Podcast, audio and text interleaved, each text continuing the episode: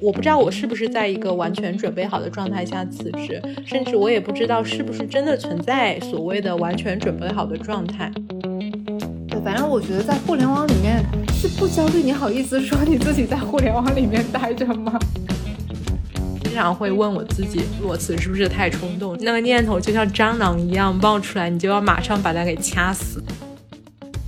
我们自己的错觉可能是我要这么做，我要把这件事情做得更好。这件事情真的是我自己想做的吗？还是说因为周围人都在这样做，所以我就这样做了？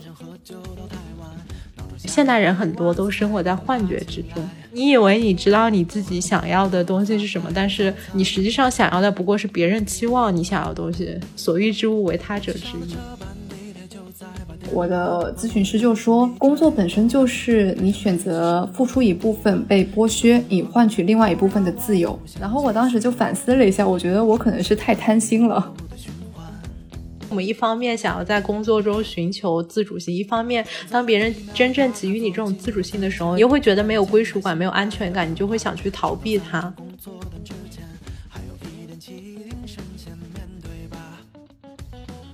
各位听众，大家好，欢迎收听字里行间 Between Lines，我是颠颠，我是随意。这期我们想聊一聊有关职业、职场焦虑和工作倦怠的问题。其实这个主题就定的非常的匆忙，一直到我们这次录制前一两天才真正敲定下来。我们原来是想聊波德莱尔的，因为四月九号就是他的继承。但是因为其实我跟随意，我们两个都没有特别系统性的阅读过他的作品。然后当时我们定下波德莱的主题之后，我就开始疯狂摄入他的诗，还有他的散文。然后后来又看他的传记，还有相关的作品的评论。期间就有好多次，我就拿起又放下了，一直到。这个礼拜三的时候，我实在是因为波德莱尔太焦虑了，我就跟随意说，我想放弃阅读波德莱尔，然后我们两个就一拍即合。不是，不是一拍即合，是我们可能双方都在等，到底是谁先来说放弃。所以你当时确实也有这种想法，是吗？对啊，我就一直在想说，我说天天怎么能够这么沉得住气，怎么能够一直不说我们不要读波德莱尔了？因为当时是你提的这个主题，我以为你比较想聊，我就有点不好意思说 要放弃阅读。最后我实在是受不了了，我实在太焦虑了。我们放弃波德莱尔之后，我们就顺势说，不如我们来聊一聊焦虑这个问题吧。正好我知道随意最近好像在工作上遇到了一些比较焦虑的事情，所以说你要不要说说你为什么会感到焦虑？最近就是我现在的工作其实也是在互联网领域内嘛。互联网这个领域，它本身就是一个工作焦虑的高发 领域。首先，它可能是因为工作强度特别大。互联网就是一个，你可能每时每刻或者每天，你可能都会想着说，我要怎么以最高效的方式去达成自己的目标。然后，可能也会每做一件事情，我们都需要去问，说我为什么要做？然后做完这件事情之后，它的收益是什么？它的 ROI。哦，我需要解释 ROI 吗？需要，需要解释一下你这个互联网黑话。ROI 是呃 Return on Investment，投资回报率，它其实就是财务当中计算一个回报率的一个公式。但用在互联网当中，我们可能就会把它用在说我的收益除以我的投入，就投入产出比嘛。嗯，比如说我们会有很多的产品需求。比如说那边可能说我要上这个功能，那边可能说我要上这个功能，那我们就会去衡量哪个的 ROI 比较高。我如果这个东西我只需要改变一个很小的点，然后用户的满意度就会提高很多的话，我们就会觉得它 ROI 非常的高。但如果很多东西我们那一个功能可能非常的大，你可能需要做一个月两个月，但是用户感知度又很小的话，那我们就会觉得 ROI 非常的低，可能就不会做这个事情。嗯，对，反正我觉得在互联网里面。是不焦虑？你好意思说你自己在互联网里面待着吗？好难啊！所以你最近有没有什么具体的让你很烦躁、很焦虑的事情？我可能要讲的一个点很大，嗯，就是工作的意义感，嗯，因为我前一段日子不是刚刚进的这份工作嘛，我其实当时也是裸辞，我其实是没有下一份工作的 offer 的时候，我就。提了辞职。当时其实是很想要找一个，就换一个领域，可能不是互联网的。我当时其实很想要说，我能不能做一些有意义的事情？就我当时不是去找三门图书馆嘛，就是一个公益的图书馆，在聊说有没有可能进这个图书馆，然后去做，因为他们其实是一个公益的嘛。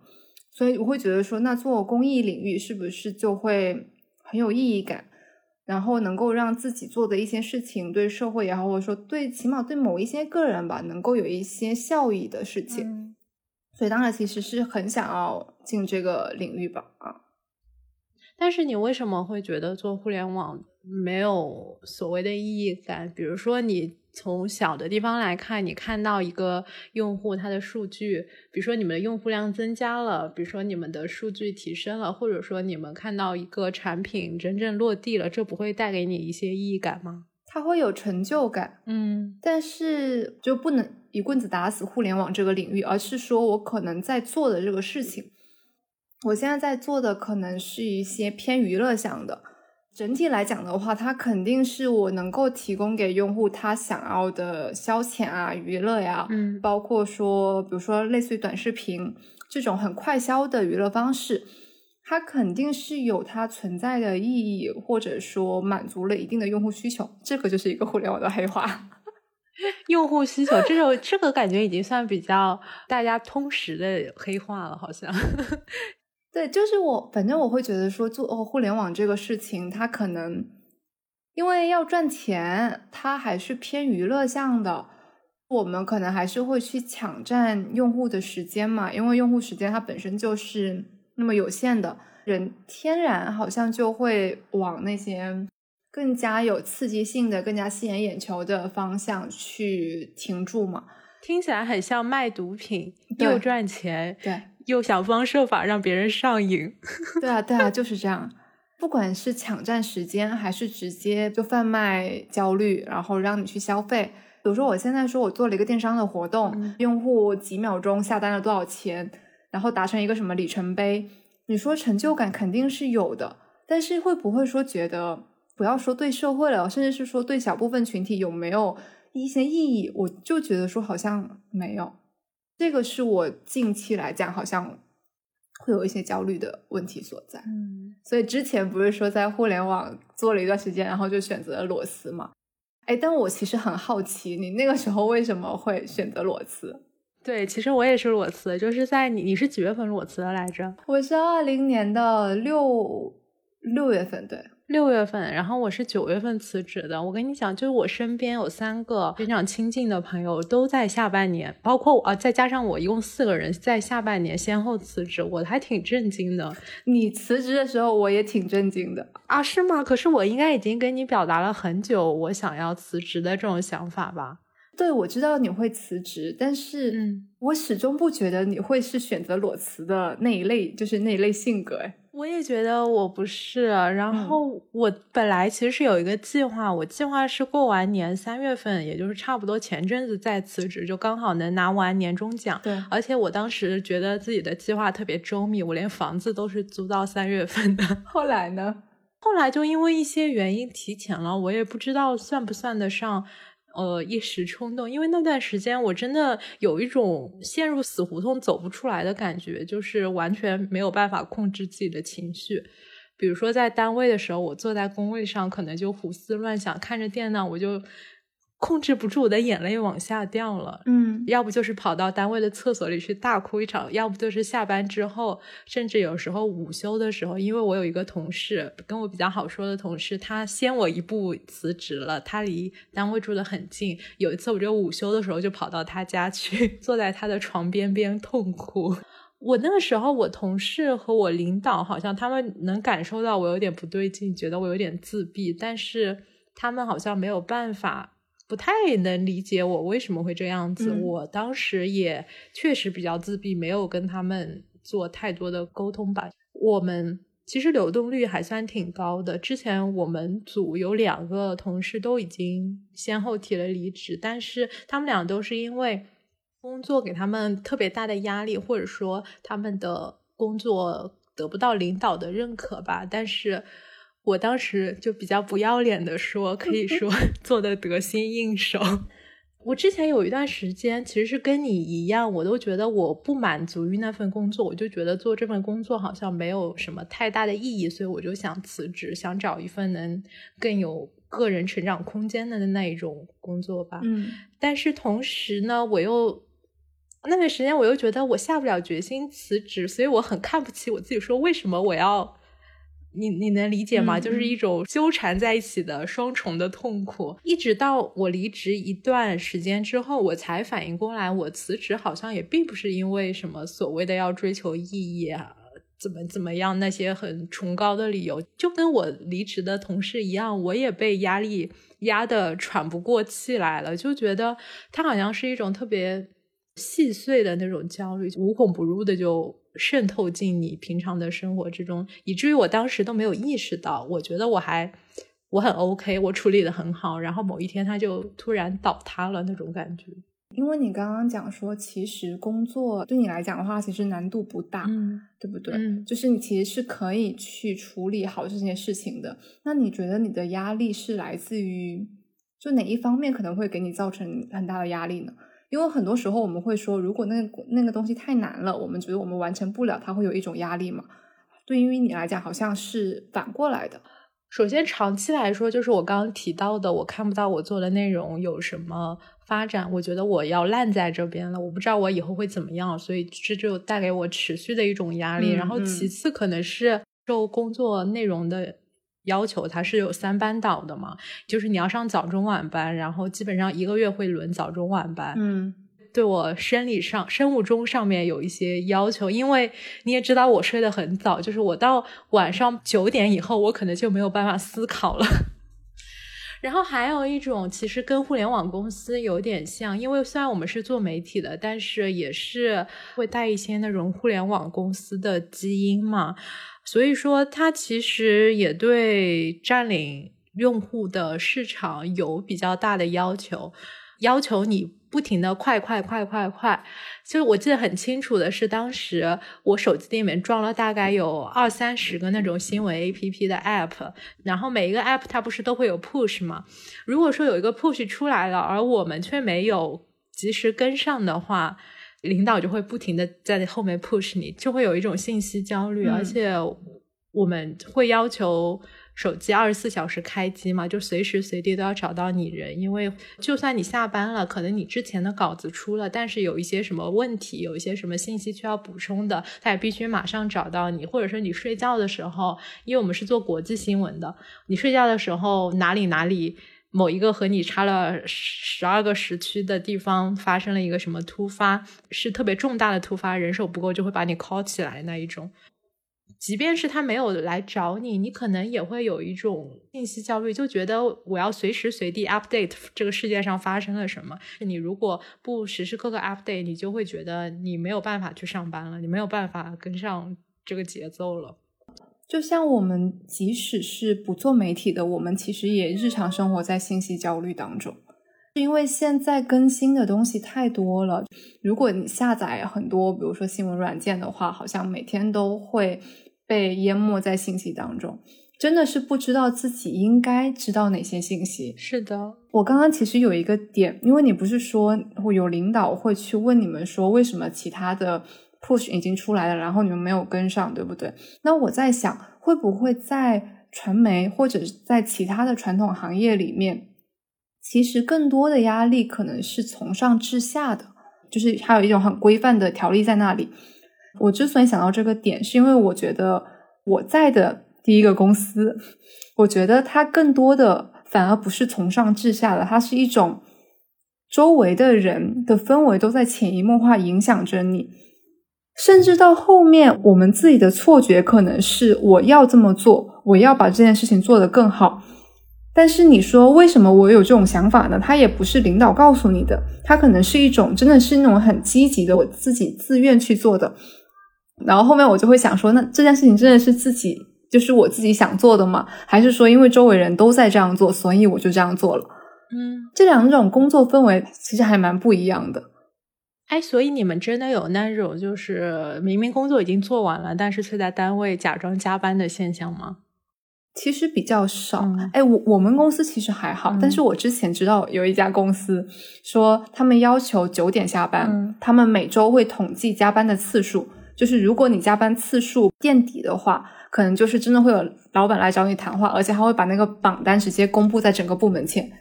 所以我们那个同事就是他后面跳槽到我们公司之后，他就说。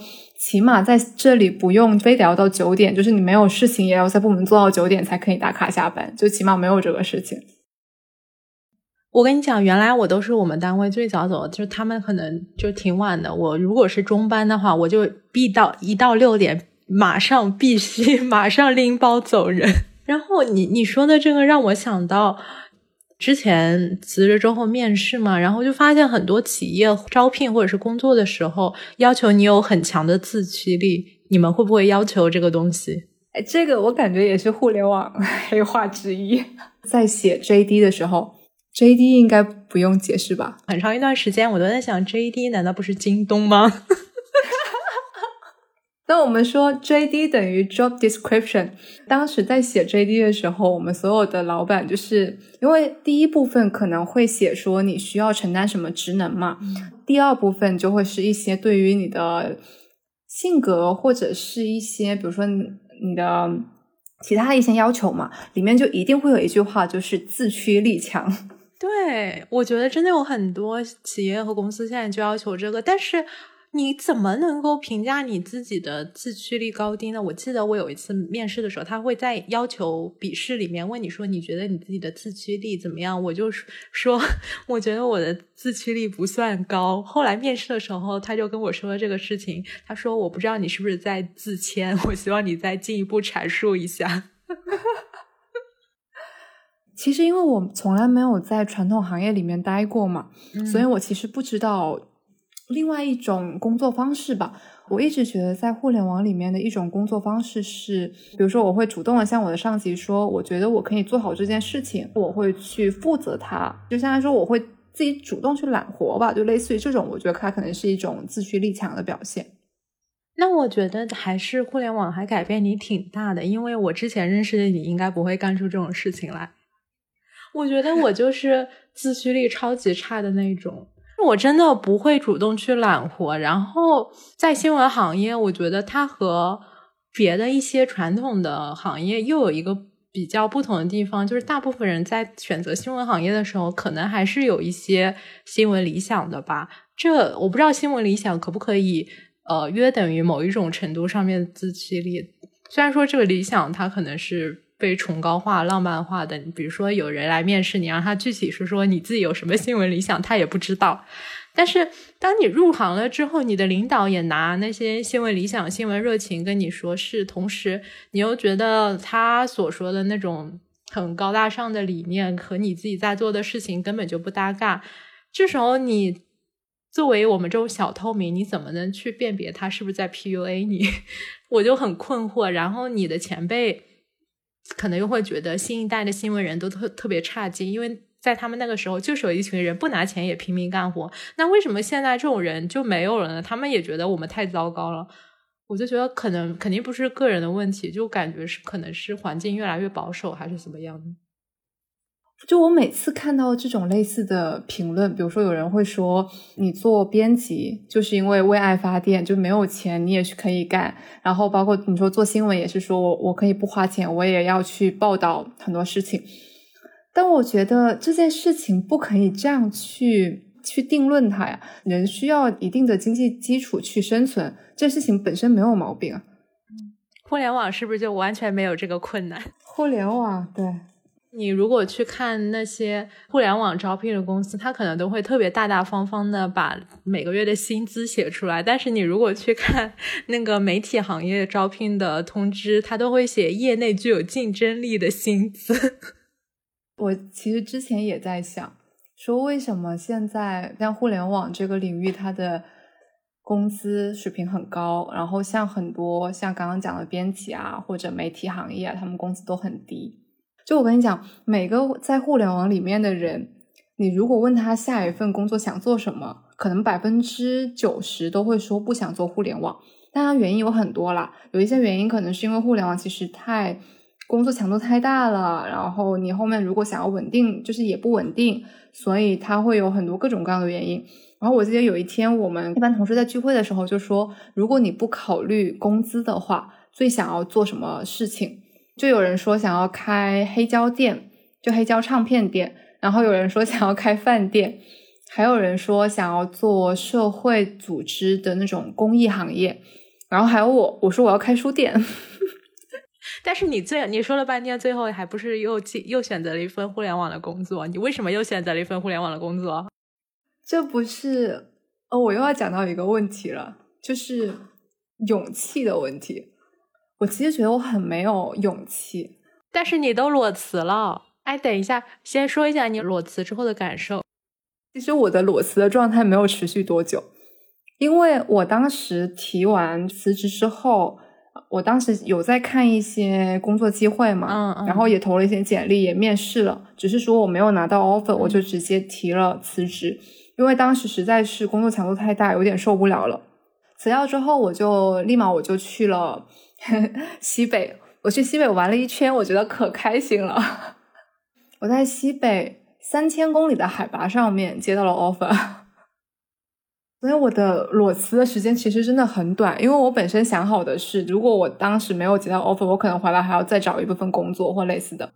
但是你接到之后，你就答应他了吗？你就不再找找了吗？就你裸辞之后，有没有对你下一份工作设置一些要求？比如说，我当时我对我下一份工作的要求有三个，三个里面只要达成一个，我就说我这次没有白辞职；达成两个，那就非常好；达成三个，那就 perfect。那你辞职的时候还是蛮清醒的，就是你还有还有下来的一系列标准，你就是完全是上头了就辞职了是吗？对对对，我完全是上头的。就是你想，我之前那个公司。如果我还想继续干互联网的话，它是最好的选择。就我可能在内部转岗都比我离职好，所以我当时最大的愿望，我其实不想做互联网行就是领域的。所以我当时找的有几个方向吧，一个方向是想要做公益，所以我找了三门图书馆，就是一个公寓的图书馆。然后当时他在台州吧，就是一个很小的县城。我我当时应该是在线上面试。还有第二个方向是我想要做出版编辑或者是传媒，就是类似于说什么新媒体这一类的吧。还有第三个方向是我决定去考研嘛。嗯，如果我想要进第二个方向的话，我觉得它的要求很高，就它可能需要我有文学方面的研究生的学历，所以我就想说，那我可以去考个研。我一直觉得我没有能够。很足够的勇气可以让我决定去做任何的事情，比如说我没有办法说啊，我现在就想考研，所以我就是其他事情都不做，因为我会觉得说我没有办法 生存下去，所以我当时就想说，那我找一份工作，然后就在职考研嘛。那在职的话，我对这一份工作唯一的要求就是它需要。轻松，或者说我有足够的时间，比如说双休，因为我之前的工作其实它是单双休，而且它可能就是真的是九九六。插插一句，我还挺好奇的，就你们那个九九六，真的是从早上九点到晚上九点，就是那种一时一刻都不停的在忙碌吗？差不多吧，但其实是十点到十点的概率多一些，就一百点上班的话。那你们到底都在忙点什么？我就真的好好奇。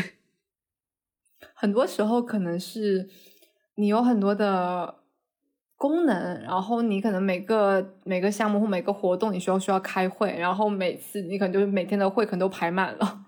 开完会之后，你就需要去什么分析或者整理材料，然后每次如果你要写什么分析报告的时候，就时间就很长。嗯，那你感觉是有效的吗？就是这种会议或者是报告？有的时候吧，就得看，大部分还是有效的吧。但是到后面来讲，就是我会讲到的，就是如果长期在加班，到后面的工作效率会越来越低。嗯，就会觉得说这件事情，如果你在自己的精神状态或者是就是休息比较充足的情况下，你可能一个小时就做完了。但是由于你一直在连班倒，然后你可能一件事情会可能会需要花，比如说三个小时或四个小时才能做完。这个肯定是身体的情况会影响效率的。我真的觉得，我不知道是我精力太差的缘故还是怎么样，我就觉得我非常容易就精神涣散。那个时候好像是安倍晋三要下台的时候吧，然后组里又没有日语的小伙伴，所以说我们就要非常困难的在写他的稿子，把日文从 Google Translate 转到英文或者是中文，然后再看英文的报道。我到后来。才晚上六七点钟，我也就加班一个多小时，我就觉得我脑子已经转不动了，我已经完全就不要说外文了，我连中文都无法阅读了。就那个稿子的逻辑，我怎么理都理不顺。是有这种的，就是越到后面越会有这种，所以才会觉得说越加班越累。它其实是个恶性循环。就比如说我今天加班了，然后我第二天本身没有那么多事情，但是因为我前一天加班了，我今天精神不好，所以我就把事情非常的。低效的到就没有就完成不了，所以到到晚上我又得加班，然后第二天就是这样反复的，它就是一个 无底洞，你知道吗？所以后来你就选择了一个相对轻松的工作，但是它其实也是互联网公司，所以它你们你现在工作的单位是不是互联网公司中的一股清流？可以算是，因为它前身还是一个比较传统的领域吧，不是天生就是互联网的嘛。它还是跟传统行业会接近一些，我觉得还是企业文化或者是人的问题会多一些。因为我觉得互联网里面真的是所有人的氛围会影响整个人的节奏的。就是我刚到这里的时候，会觉得说节奏怎么这么的 慢。我之前如果说我想要找一个某一个什么功能的数据，我可能马上。就当下我就可以看到，因为它有一个很完善的后台，然后即使我去找人，就是跑数据，它也是很快可以拿到的。但我们现在就是很慢，而且这种慢是所有人他都默认就应该这么慢。你现在有被同化吗？你觉得它是好的吗？这种慢不能说它是好。如果要在这个领域里面想把一件事情做好，它还是需要快的。嗯，好吧。那我说我当时辞职的那种感受，我觉得我辞职的快乐只持续了一天，甚至就一秒钟。就是我跟我领导说出口的那一瞬间，我真的是觉得如释重负，身心愉悦，心情愉快。然后你的各级领导不是就会要纷纷找你面谈吗？我的大 boss 就跟我说，下周一你再告诉我。然后这个周末，所谓的周末冷静期，就其实非常痛苦，因为你说出去之后，你可能马上就会有一点点后悔的这种情绪冒出来，就会想说，我是不是太冲动了？你就会在这个周末的两天里面，无休止的拷问你自己这个决定的正当性。就人对情绪的忘性就太大了。我在辞职一周之后，我又写，我就写一篇文章，想要回溯一下当时辞职的场景嘛。那个时候我就已经完全没有办法体会刚刚我说的那种在单位崩溃到控制不住眼泪的那种状态了。就是你可以想象那种状态，但是你好像已经没有办法感知到那种状态了。嗯，我当时准备是休息一个月嘛，然后。我预期是在三个月之内，就是去年的年底之前找到工作，但其实实际上花了要一倍的时间嘛。期间其实焦虑的情绪它就非常反复。我刚刚不是说我之前有一个很好说的朋友先我一步辞职了，我那个辞职的朋友他其实休息了很长一段时间，一直到现在才刚刚开始找工作，但是我已经，我就觉得我已经被驯化到完全没有办法。保持休息的状态。辞职之后，我就觉得我没有资格出去旅游，我没有资格出去玩。你应该知道，因为你有好多次叫我出去玩，我都找各种借口推脱你。我不知道你有没有意识到，我是在故意推脱。我意识到了，我就觉得我必须要留在家里找工作，然后我必须每天都在找工作、写稿子、翻译，或者是摄入知识。那时候我一开始拿了一些 offer，我可能感觉状态还比较好，就想说再看一看。但是后来怎么找也找不到符合我那三个要求的工作，我就有一点挫败。然后经常会问我自己，比如说裸辞是不是太冲动，是不是错误的决定？那个念头就像蟑螂一样冒出来，你就要马上把它给掐死那种。我觉得你对自己要求好像有点太高了。就像我们之前聊的时候，我觉得可能有一个原因是，你可能从小到大都是非常的顺利，所以你可能会对自己非常的高要求，就类似于说，你会觉得说我可以有一个很完美的东西，然后它在前面等着我。所以当那个东西如果一直不出现的时候，你可能然后在中间你可能就会陷入怀疑，就会怀疑说啊自己是不是前面的那一步做错了？你会不会就是不允许自己犯错？类似于这种情绪在。我不知道，但是我觉得我也并不是一个特别追求完美的人。我就是觉得，我可能要达到九十分，但是我不会要求自己要达到一百分到一百二十分。嗯，对，嗯，但是你刚刚说的这个，我觉得确实，我之前推荐给你那本书，呃，韩炳哲的《倦怠社会》嘛。他在里面就是说，我们现在已经从福柯所说的规训社会发展到了新自由主义裹挟的公济社会。嗯嗯。然后公济主体具体来说，就是我们每一个人，他是集受害者和施暴者于一身的完。然后公济主体一直在无止境的自我剥削，以求得到永远无法抵达的理想自我，这导致了一种过度的疲劳和倦怠。就对我来说，这个非常有解释力。就我从小到大一直在体验这种无止境的自我剥削，然后我就觉得还挺累的。嗯，因为我一开始觉得我们两个很像，但是我又发现造成我们两个相似的背景其实是完全不一样的。就比如说，你可能一直是，比如说比较积极的，包括我会觉得说啊，其实你爸爸或者你妈妈好像也会比较，就给你的一些。情绪的反都是正向的，嗯，但是因为这种正向，你其实会更想要去变成一个更完美的自己。但我是相反的，就是我爸妈给我的输入都是负向的，这种负向也导致了我想要变得更好。就我会觉得说，我们两个最终好像都是相似的，但是造成这种相似的原因差别非常大。你从来没有渴望过获得你父母的认同吗？就是按照他们所说的那个路径走，你就没有想过这条路吗？还是你觉得完全无法接受，从来都无法接受，从来都没有办法接受？嗯，好的，很棒。所以我一直很想要问自己说，既然我并不想要得到他们的认可，为什么我还这么焦虑的想要变得更好？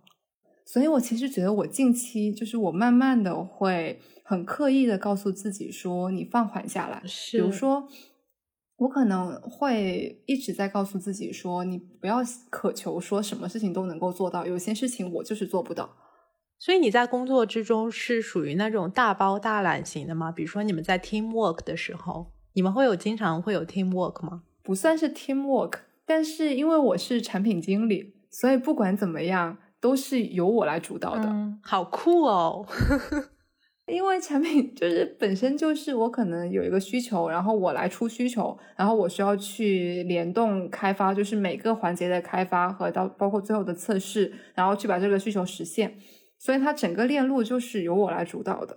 比如说你在和别人沟通或者是这种合作的过程中，你会觉得有一些带给你一些工作上面的焦虑吗？会啊，因为每个人的沟通方式不一样，然后。其实我觉得我的沟通是属于那种一件事情如果出错，我其实会自我反省的人。我不会说，我一开始就会告，就会说啊，这件事情是不是你研发出了问题，或者那一部分出了问题。但是如果回到沟通本身的话，我觉得很多人他的沟通其实是很冲的。可能每个人在职场中都有一些。大大小小都有一些情绪吧，嗯，但是我觉得可能控制情绪真的是成年人的必修课，嗯，我上次就是因为实在是太讨厌了，所以我就开了一个那个笔记，专门记我讨厌的表达方式 啊，也有什么有什么，打开来看一看，比如说第一个三个问号，真的会有人发这个吗？那一个问号你讨厌吗？也讨厌，但是三个问号更讨厌。比如说，我给一个同事发一句，比如说一个需求或一句话也好，就我会设定说，我表述的不清楚的话，你可以问我说，就类似于说这个怎么理解，或类似于这种话，就是你可以用一句话来表达，而不是用三个问号。他是不是懒得打？就我自己，我自己承认我很敏感，而且我也很玻璃心，所以每个人就是给我，比如说打三个问号，我就会想说，我从这三个问号里面品出了，你觉得我这句话讲的非常的。不合逻辑，或者说，就感觉对方在说你没有脑子，怎么能说出这种话？就就这个意思。还有一种是反问句，比如说：“难道你这都不知道吗？” 好讨厌啊！他，我听着我都生气了。对吧？每次我都很想要呼吁说，你们能不能就是善意沟通？有一句话是我的 上一家公司一直在提倡，就是善意假设。我觉得这个其实很好的，它甚至都不是说你在互联网或者在工作里面要采取的一种姿态。我觉得是在日常沟通当中都可以。对呀，就你就假设每个人他都是善意的。哎，那那你觉得说你们会有类似于 PUA 的这种？情况出现吗？PUA 就像我刚刚说的，可能领导会觉得说你需要全身心的热爱这个行业。嗯，虽然说没有真正的要求你二十四小时在工作，但是会需要你二十四小时都把你的心思放在这个上面。我因为我的工位其实在一个我们小会议桌的旁边嘛，那个时候我已经要离职了，然后我们的大 boss 就在物色。新的人选嘛，然后我们的大 boss 他就特别想要找有工作经验的人，但是当时来面试的那个小哥小弟弟其实是没有工作经验的，但他之前在我们这里实习过，其实大家都还挺喜欢他的，我的直系领导也挺喜欢他的，觉得他就挺优秀的，大 boss 就勉强勉为其难的接受了他。谈话的时候就跟他说，年轻人就是要多工作，不要一下班就走人。对，要多加加班，比如说把你的稿件更深入一下，或者是呃积累一些传媒方面的资源，比如说专家资源也好啊。我也不能说他说的不对，但是比如说我们在工作的八小时甚至不止八小时里面，因为种种 KPI 的要求，其实我们的工作时间已经。排的非常满的，但是他又要求你在私底下的时间去进行自我提升，嗯嗯，然后以为你好的这种名义去进行自我提升，说你如果止步不前的话，以后是不会有发展的。我知道自我提升是为我好，但是我还是觉得很不对劲。我其实觉得说学习是可以的，但是我很怕听一些过来人。他会，他们可能会觉得说，只有我这样做是对的，然后他们会有一种很奇怪的自信。就如果跟这样类型的人去相处，或者说去共事的话，我会觉得非常的难受。当时让我觉得有一种被 PUA 的感觉，是他一直在不停的给你画大饼。对，我觉得他们就是会一直有一些东西，然后把你留在这里嘛。像我之前朋友，不是我们我们一开始毕业的时候，可能就会想说，哦，我一定想要去巴西外派或者去哪里出差嘛。但我那个朋友不是也是在公司里面待了到到现在三年了，他都没有出去。我之前是说，我觉得有两种，就一种工作环境是一直说批评你，就是觉得说你你就是不行嘛。反而他是能够很明显，就是我们能够识别出来说这个环境可能不大友好。所以我觉得，如果面对这个的话，可能就是真正自己要有足够的自信，不然的话，长期积累下去还是会被打压嘛，就还是会被打击到。但我觉得还有另外一种是更加潜移默化的，可能他会告诉你说你可以，但实际上你做不了的事情，很多事情他会告诉你说啊，我们整个部门就靠你了，所以他会让你的压力非常的大。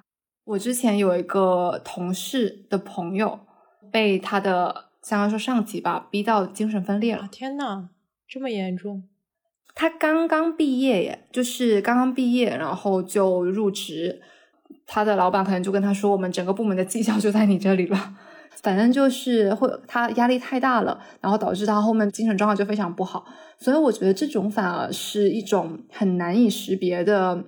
算职场暴力吧，它会让我们自己可能会觉得说啊，其实是老板看中我，或者说我其实很有能力，我可以去做很多事情。我反而会觉得说这种事情反而要有一个警惕吧。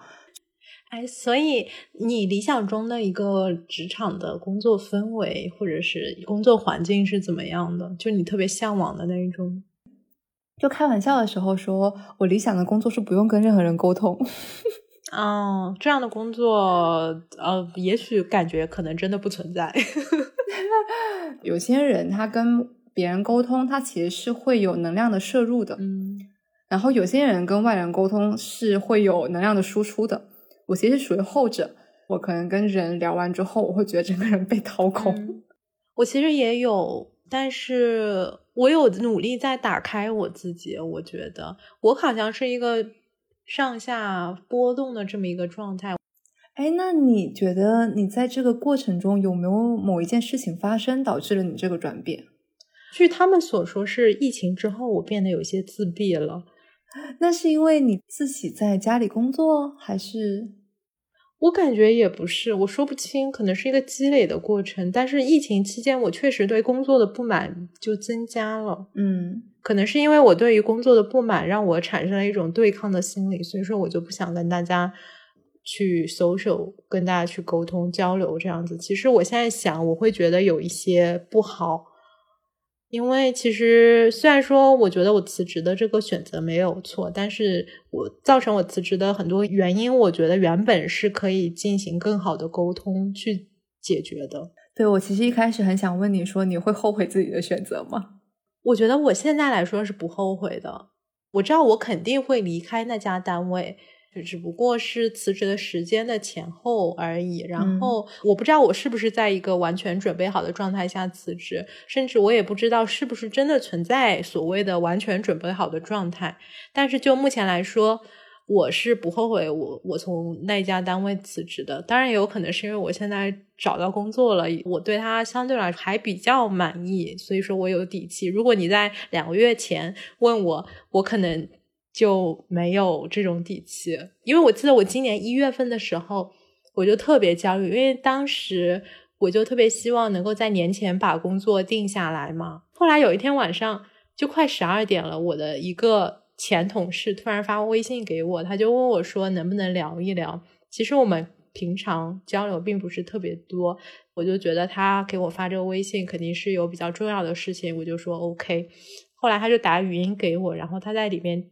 电话里面痛哭流涕，就是哭到喘不上气的那一种。他说他那一天提了辞职，后来他就跟我说也没有发生什么事情，只是感觉积累到了一个点，一下子就崩溃。他说打给我是因为觉得我应该能理解那种状态。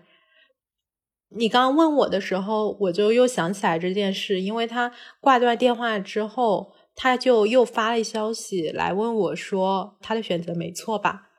然后我就觉得他其实并不需要我给他答案，他只是想让我肯定他一下。我就感觉我在安慰他的同时，也在安慰当时的我自己。他打给我那个电话就好像是一次提醒，让我找回了当时那种痛苦的感受，让我知道我其实没有做错选择。对，像你说的嘛，可能工作工作也跟感情类似。在那一个点，我们并不需要说我们为什么选择结束，但是它很多东西就是日积月累，然后慢慢的就到了那个临界点了。但我其实很怕的是，我们如果找不到那个原因，在下一份工作它还是存在，所以它还是会慢慢的积累，然后到那个临界点。嗯，所以你你觉得你的原因是什么？如果不是你的原因，是外部的原因，你只要离开那个环境就 OK 了呀。之前去聊天的时候，就去做做咨询的时候，我的咨询师就说，工作本身就是你选择付出一部分被剥削，以换取另外一部分的自由。然后我当时就反思了一下，我觉得我可能是太贪心了。我可能是那种既想要我自己能够有足够的薪资，能够支持我活下去，然后又想要做我自己感兴趣的东西，然后又想要这个感兴趣的东西可能有一些类似于社会贡献或者有一些意义感或成就感，会导致我没有办法找到一个满足所有条件的工作，所以我会觉得说我每每做一个工作都非常的焦虑，所以我现在在极力的降低我自己的心理预期。我觉得这样的工作也许是存在，但是你找它或许会很困难，而且可能它处在一种动态平衡之间。就是你可以把这个的比重稍微调低一点，比如说你把你薪资的比重稍微调低一点，你做你喜欢的内容的这个比重稍微调低一点，然后把另外一个比重稍微调高一点。我感觉你最终可以找到一个处于让你达到平衡的这么一份工作。我一直在说，我觉得我可能缺少的 其实是勇气，因为我上次跟一个极客的网友见面，他跟我说他刚刚辞职了，他现在在一个咖啡店打工。当时我就觉得非常的非常有勇气。比如说，我之前一直想说，哎，我其实想去书店打工，但是我一直没有付诸实践，因为一方面是我觉得说我。他可能薪资确实太低了。嗯，然后另外一方面是，我觉得如果我跟我家里人说我在书店打工，他们可能立马就从广东到上海来骂醒我。我也是这样子的。我当时不是去单向空间面试了吗？他就问了我是什么想法。其实他们那边也有一些人是想要休息一下，或者是想要怎样怎样。他就跟我说，那边有一个哲学博士 在做书店店员，但是他可能有一个比较明确的规划，就是说在书店只待一年这样子。但我当时可能还没有想好，我确实只是想休息一下。回去之后想了一想，就还是没有去。一部分也是你刚刚说的那个原因吧，就确实工资比较低。我觉得，因为我现在还住在家，呃，我现在还住在家里嘛。回到杭州之后，我就觉得我还是没有办法不在意我父母的评价。他们肯定不能说把我赶出家门吧，但是他们可能觉得非常难以接受。对，所以我其实觉得我自己很矛盾。其实我并不在乎我爸妈，但是我也觉得我不想要让他们失望。但这个失望不像。大部分或者说你刚刚讲的是出于对他们的爱，我只是纯粹不想让他们失望，因为我觉得他们一失望，可能我的事情会更多。你是觉得他们会来不停的来打扰你，来说教你这样子吗？对，就是这种感觉。我想起我之前。面试的一家公司嘛，它其实是所谓的叫 B Corp，就是公益企业，就是实现公共利益为企业目标，有点像是公益组织和商业的结合体吧。对，其实我觉得像这种就还挺符合你所说的那一种的，然后它的工作氛围也是我比较喜欢的。我看到他的招聘简历的时候，我就很喜欢，我就花了非常大的力气去向我父母介绍这个 B Corp 到底是个什么东西。他们可可能对于他们来说，什么商业向善啊这种理念就非常的难以理解。他觉得就是要像字节跳动那样做的又大又强。你所说的小而美根本没有存在的意义。他就觉得你们这些公司只有十几二十号人，以后也没有发展。不稳定，说不定改天就倒闭了。但后来我还是差不多要说服他们了，然后我也拿了 offer，虽然我最后没有去。所以我觉得你或许还是可以尝试一下和你父母进行沟通，虽然过程会非常的麻烦，但是感觉这是需要去努力的。如果你希望的话，不知道我可能后面吧。关于刚刚那个，还有一个想说的，就是我想跟你讨论，我最后没有选择他，就除了薪资方面的问题，还有一个是我在面试和他们聊的过程中，其实整个过程都非常顺畅。我觉得那边小伙伴，我们价值观都非常的相符嘛，大家都是年轻人，也很聊得来。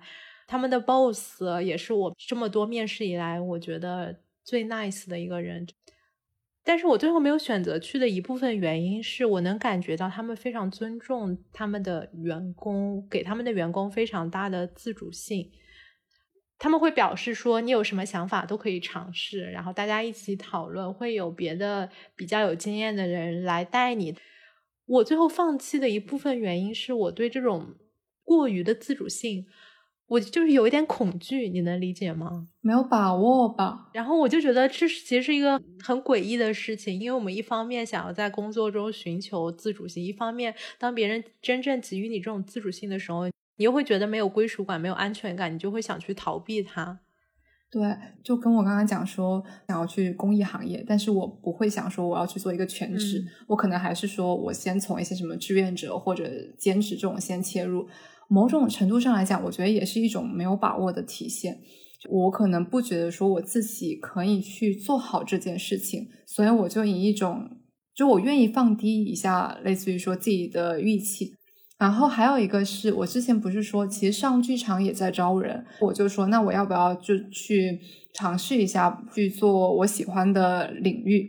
另一方面，我也很怕，我可能真的没有能力去做这件事情。还有一个是，我会很怕说，我进去自己的兴趣行业之后，如果失望了，那我是不是连个想象中的乌托邦都没有了？我当时不是想做体育记者吗？后来我就真的有点失望，我就放弃了，对吧？我之前不是说吗？我觉得所有的职业都是围城，没有进入之前就可能把它过分浪漫化了那一种。我想起我之前，我看到。一个，他也是做出版的嘛，然后他自己同时也是译者。他前两天我不知道他是受了什么打击，他就发了一一个动态，我当时就特别有同感，我 我还把它记下来了。他说的是。在文化行业摸爬滚打这么多年，最难过的莫过于在你的长辈、前辈、领导中间，无论如何都找不到一个典范，能让你发自内心的向往他的人品、生活、事业和心态。始终找不到一个标杆或灯塔式的人物，能力卓越且内心磊落，以此为置业，却没有被他完全困住，还保有自己的生活和纯真。自身精神饱满，却不会给共事的人压力。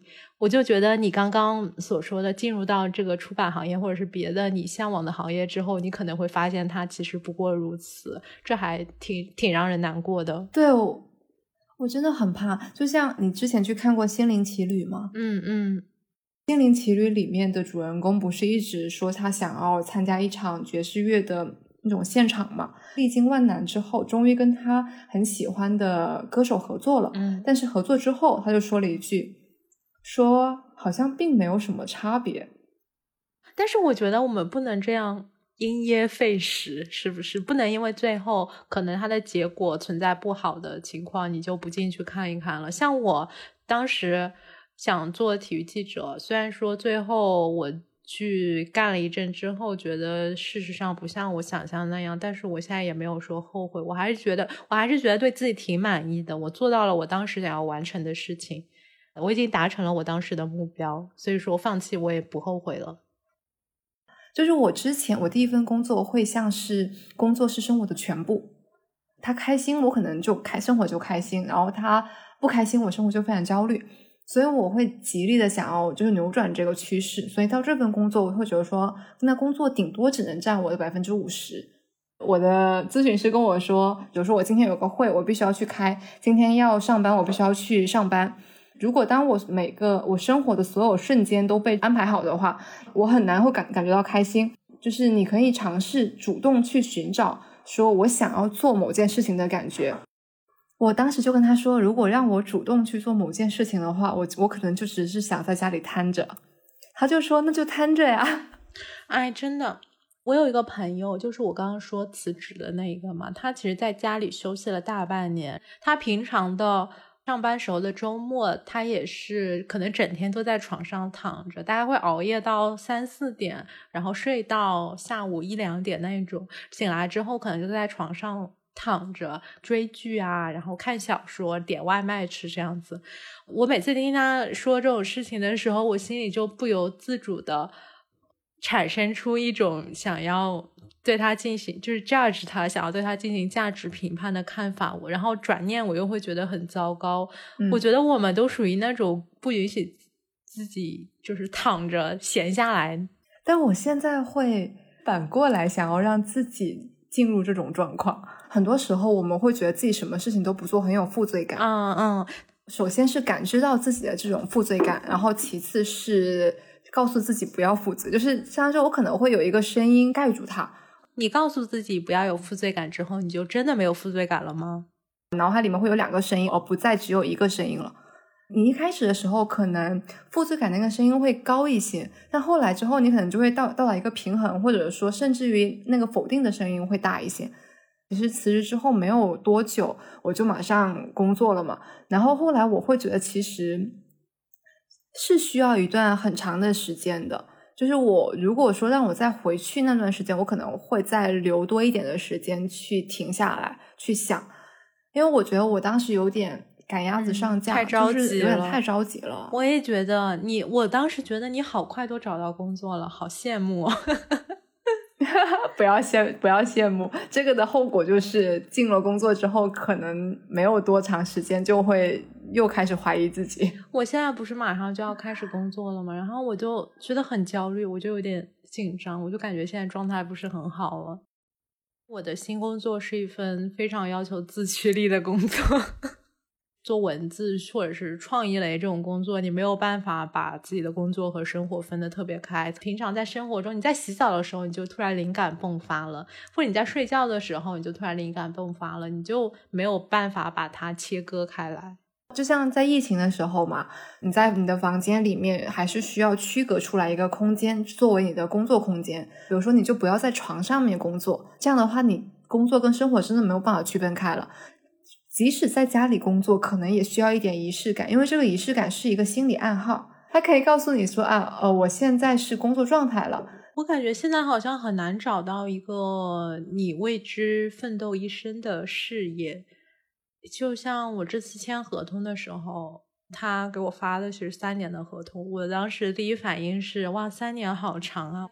我就是我应该走不完这个合同吧？三年之后我应该不在这家公司了。我是三年之后，我甚至不知道我会不会继续留在媒体了，好难，不知道未来会怎么样，不知道我到底什么时候才能开一家书店。这个应该是现代的一个比较明显一个特征吧。爸妈那一代可能就是一个工作，那他就干一生了，所以他会觉得说我们现在非常的不稳定。包括我之前辞职的时候，我妈就会觉得说你在一个公司工作的好好的，你为什么现在要辞职？为什么这么不稳定？但我觉得辞职这个事情，我觉得也不用看得太重。就现在来讲的话，辞职还蛮平常的吧。当然，我还是很羡慕那种从一开始就知道说。我喜欢一个东西，但我觉得喜欢的这个东西就是那个《心灵奇旅》里面的 spark 嘛。每个人他都不一样，有可能是在很早的时候找到了，也有可能在很晚的时候找到了。就是每个人他的节奏和时间进程不一样，有可能一辈子都找不到。你不要这么丧。我觉得问题在于，现代人很多都生活在幻觉之中。你以为你知道你自己想要的东西是什么，但是你实际上想要的不过是别人期望你想要的东西。所欲之物为他者之欲。我现在都不知道我想要的东西到底是不是我真正想要的，可能也没有办法知道。Anyway，不是啊，就是我觉得，就是你现在找到了，然后你后面又觉得不是他，那你又找到另外一个东西，也是可以的呀。是的，你说的很对。就是因为我很喜欢那个《步履不停》里面的一句话。人生路上步履不停，为什么我总是慢一拍？我觉得我从小到大是一个很好强的人，我会希望自己一直努力，然后一直做到最好。虽然这个最好可能不是说广义上面或普遍意义上面的最好，只是说我我要求自己能够做到我的极限。然后近年来可能会慢慢的觉得说，就不用那么追求极致吧。包括说，我现在说我确实找不到我真的很喜欢的东西也好，然后没有进去我很喜欢我想要进去的领域也好，我会一直想要放慢一下自己的脚步吧，然后让自己慢慢来吧。嗯，是的，我觉得就我现在不是写文化的条线，我写的是另外的条线嘛，但是我依旧不会放弃这个方向。我觉得，我想起。之前我在辞职的时候，因为我当时就很想开一家书店嘛，然后我当时就幻想说，我以后要开一家以女性主义为主题的书店。后来我就写了一篇稿子，里面大概就是说了一下现在全球各国，包括中国的女性主义书店的情况。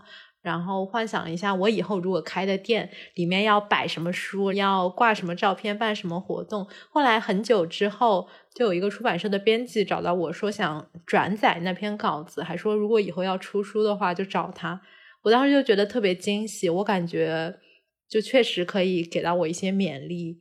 对，就所以说，即便我们现在没有做到自己想做的事情，但是你在一个领域付出的努力和心血，无论它是你的兴趣也好，还是专业也好，之后可能都会显现出来。有一些可能会得到回报，但是更多的可能并不会得到回报，但是也没有关系。对，就是一句很俗的话嘛，就是人生走的每一步都算数嘛。最后心灵鸡汤一下，分享一部一一部作品吧。有部作品叫《皮克斯关于童心、勇气、创意和传奇》。嗯，然后这本书为什么到最后分享呢？因为它很适合我们最后的 ending，就鸡汤的 ending。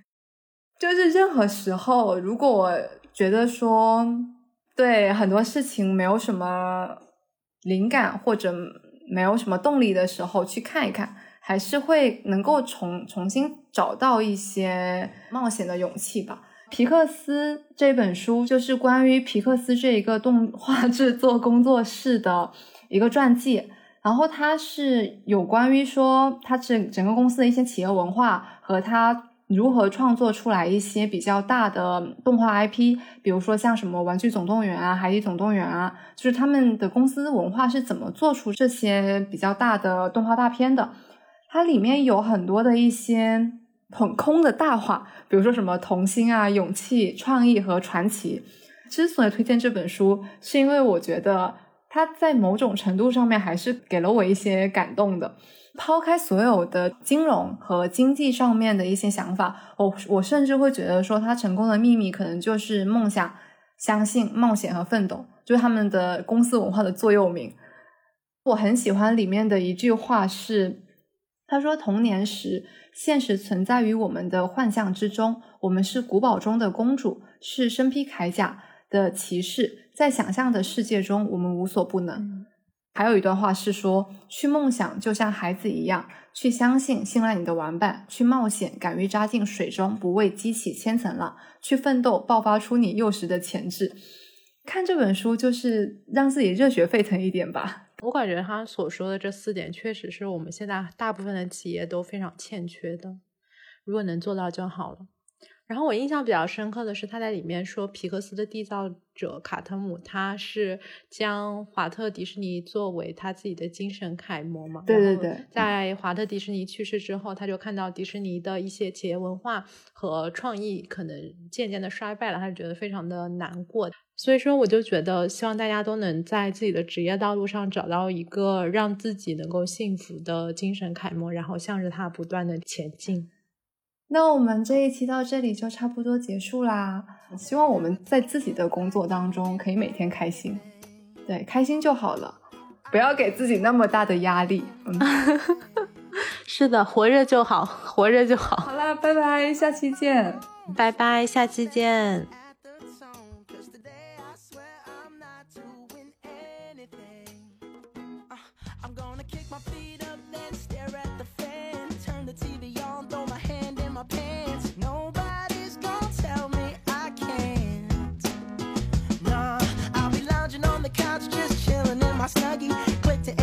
so they can teach me how to Dougie. Cause in my